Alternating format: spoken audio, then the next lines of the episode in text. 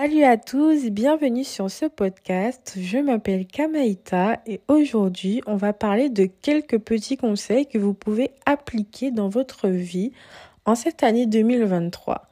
Alors n'hésitez pas à prendre de quoi boire et de quoi manger et c'est parti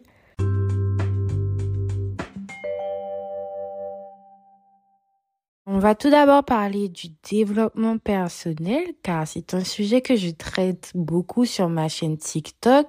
C'est un sujet voilà qui est un petit peu à la mode car on voit beaucoup plus de personnes lire des ouvrages de développement personnel, regarder des vidéos de développement personnel. Alors je ne viens pas vous donner des conseils aujourd'hui, je viens plutôt vous mettre en garde sur cette abondance du développement personnel. En effet, le développement personnel, c'est toujours vouloir plus. Toujours vouloir avoir un plus beau corps, toujours vouloir être plus intelligent, toujours vouloir le meilleur pour soi. Et c'est une pratique que j'applique et que je trouve très intéressante car elle me permet de me dépasser. Mais il n'y a pas longtemps, j'ai failli tomber dans ce que j'aime appeler l'extrême du développement personnel et c'est ce pourquoi je vous mets en garde aujourd'hui. Parce que c'est très dangereux de tomber dans cet extrême. Oui, oui, très dangereux. Alors qu'est-ce que l'extrême du développement personnel? C'est tout simplement vouloir plus, plus, plus en dépit du présent. J'oubliais que j'étais dans le présent je me projetais soit dans le futur ou soit dans le passé. D'ailleurs, ça m'arrive encore aujourd'hui. C'est pour ça que je veux vous mettre en garde, car oui, il faut devenir la meilleure version de soi-même. Mais si un jour, vous n'arrivez à rien et vous êtes juste en bad mood, vous êtes fatigué, vous avez envie de vous reposer, ça ne vous fera pas de mal. Au contraire. Il faut savoir que nous sommes des êtres humains et nous ne sommes pas forcément habitués à sortir de notre zone de confort car l'humain cherche à sa survie. Et sortir justement de sa zone de confort va mettre l'humain en danger. Il faut déjà comprendre ça. Ensuite, il faut comprendre que le développement personnel, ça doit être un plus dans votre vie. Ça doit être du positif. Vous ne devez pas vous sentir coupable. Vous ne devez pas vous sentir contrarié. Vous ne devez pas vous, vous sentir mal.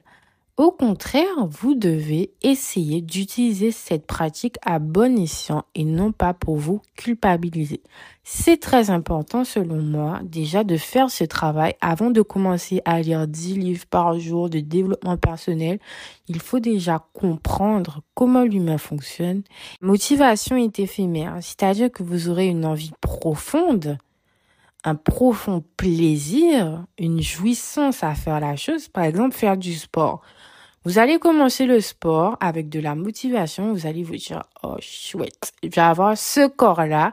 Vous allez faire une séance, deux séances, trois séances, peut-être une semaine et vous n'allez pas tenir.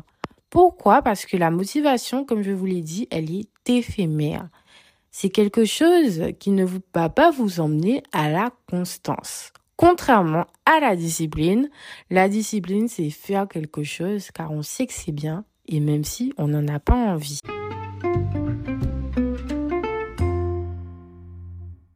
Au point numéro 2, c'est un point que j'affectionne particulièrement, c'est l'entourage. On m'a souvent prévenu par rapport à l'entourage, on m'a souvent dit tu es la somme des cinq personnes qui t'entourent. On m'a souvent dit fais attention avec qui tu traînes. Moi, je n'ai pas forcément écouté. Bah oui, je n'ai pas forcément pris ces conseils en compte parce que je suis quelqu'un de très têtu. Et les retombées, bien évidemment, je les ai connues. Alors pour vous éviter d'avoir des retombées comme moi, faites attention à votre entourage. Je ne vous dis pas que votre entourage doit être excellent. Au contraire, on est humain, on est imparfait. Ça, je vous l'avoue. Mais moi, je ne suis pas parfaite. Comme tout le monde d'ailleurs.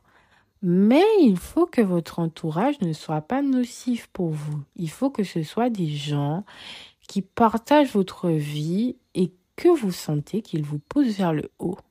Parce que sinon, ce n'est pas la peine, bien évidemment. Il y a des gens qui ne réussissent pas car ils sont mal entourés, car ils sont entourés de personnes jalouses qui vont tout le temps leur dire non, ne fais pas ça, non si, non ça, et qui vont justement les freiner dans leur ascension. Alors, euh, j'ai été ce genre de personne, j'ai fréquenté des personnes qui m'ont mené à ma perte et Dieu merci, aujourd'hui, euh, j'ai pu reprendre du pied et justement, je suis très bien entourée maintenant. Mais c'est vrai que l'entourage, ça peut être un frein à votre ascension. Vraiment, il faut faire très attention à ça. Nos parents nous le disent souvent, on se dit, bon, bon, surtout dans la culture antillaise, les parents disent, pas ni amis, pas ni amis, on n'écoute pas. On n'écoute pas, on est jeune. Mais après, quand on grandit, on se dit, bon, Peut-être que c'est vrai. Peut-être que c'est vrai. Et puis après, on se rend compte que les amis, il y en a très peu, très peu sur qui on peut compter, très peu qui seront là si on a une galère. Et il faut faire attention. Voilà, c'est un conseil que je vous donne, apprendre ou à laisser. En tout cas, vous me remercierez quand vous verrez que vous êtes bien entouré. Et ça rime.